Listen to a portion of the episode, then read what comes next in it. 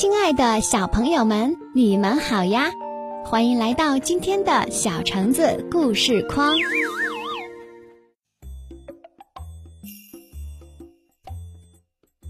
幸福的新年晚餐。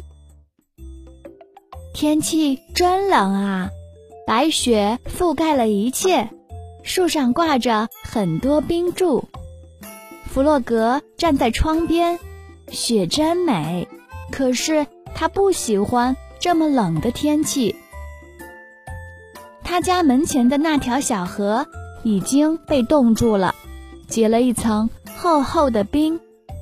野兔带着小熊在溜冰，小鸭旋转出一个漂亮的八字形。弗洛格，新年好！他冲着弗洛格家的方向大声喊道：“弗洛格，出来玩吧！”野兔放慢了速度，向弗洛格挥手打招呼。可是小熊没注意到，还是继续快速地滑过来，冲到了野兔身上。他们俩一起重重地摔倒在冰上。小鸭担心地向后望去，还好他们都没有受伤。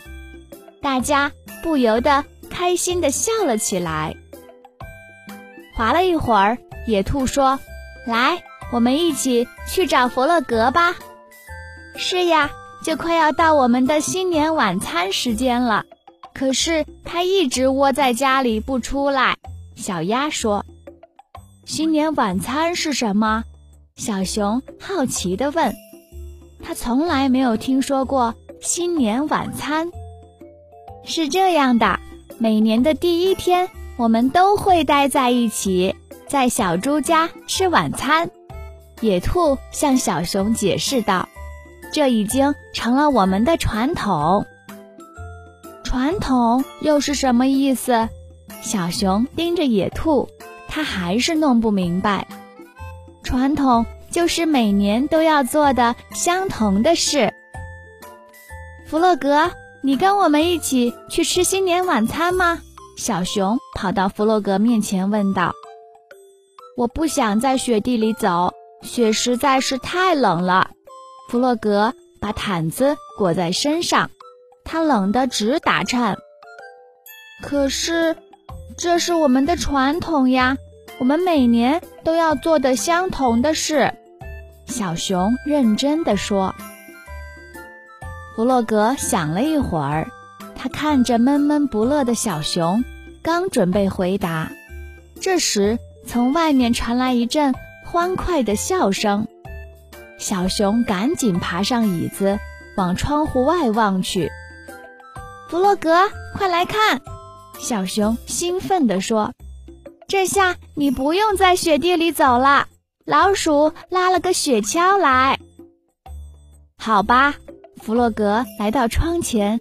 打了个哆嗦，我跟你们一起走。小猪家的美味晚餐和树上的美丽装饰，肯定会让我暖和起来的。上车喽！老鼠叫道。小鸭驮着小熊跳上了雪橇，弗洛格和野兔也跟着爬了上去。老鼠在后面推着大家。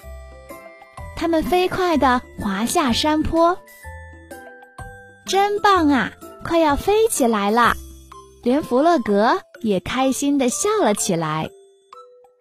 他们很快就到了小猪家，可这是怎么回事？他们看到了倒在地上的梯子和篮子，而且大部分灯饰还在篮子里。小猪呢？大家担心地推开门。进了屋，小猪坐在沙发上，他的胳膊上缠着厚厚的绷带。小猪，你怎么啦？小鸭问。我在往树上挂灯饰的时候，突然摔到地上了，我的胳膊动不了了。小猪说。你的胳膊疼得厉害吗？小熊担心地问。疼的倒不是很厉害。可是我没法做晚饭了，我们的新年晚餐吃不成了。没关系，那就明年再吃吧，你别着急，好好休息。野兔安慰他。大家失望地离开了小猪的家，他们看着树上稀稀拉拉的几个灯饰，心里很不是滋味。弗洛格看着垂头丧气的大伙，突然说：“我有主意了，我们可以自己做饭呀！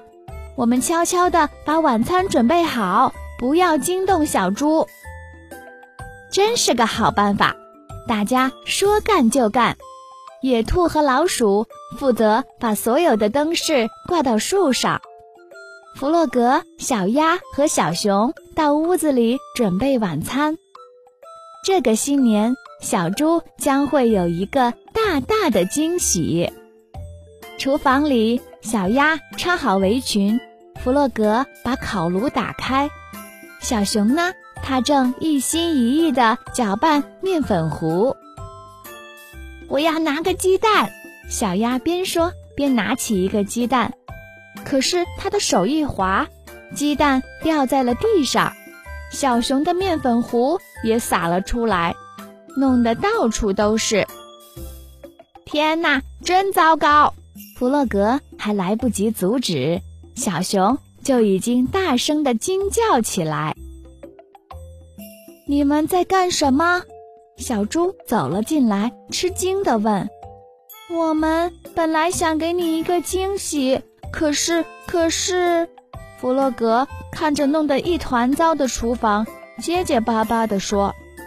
小猪也笑了起来：“我可从来没有见过这么乱的厨房。”你坐下来，我们来收拾。”弗洛格说。这时。外面传来一阵兴奋的尖叫声，真好看！大家快出来，快来看灯！是老鼠和野兔，他们已经把灯饰都挂好了。大家跑出屋子，一起欣赏树上的灯，闪烁的灯光映衬着洁白的雪，真漂亮。我有点饿了，小熊捂着肚子突然说道。来，我们来做晚餐。小猪说：“这回呀，我说你们做肯定行的。现在我需要两个帮手，谁愿意来帮忙？我来帮你的忙。”小熊自告奋勇地举起手。我也来帮忙。弗洛格也跟着喊道。小鸭、野兔和老鼠留在屋外，在亮着灯的美丽的树边。他们打着雪仗，一直玩到晚饭做好。我们还是吃到了新年晚餐，弗洛格兴奋地说：“是啊，多亏了我的好朋友们。”小猪很快乐。我现在知道什么是传统了，小熊说：“传统就是我们大家一直在一起，快乐的生活，每年都是这样。”没错，小熊真聪明，大家都点点头表示赞同。过新年啦，还有什么比大家开开心心在一起更幸福的呢？亲爱的小朋友们，新年就要到了，在这里祝愿大家新年快乐，鼠年大吉！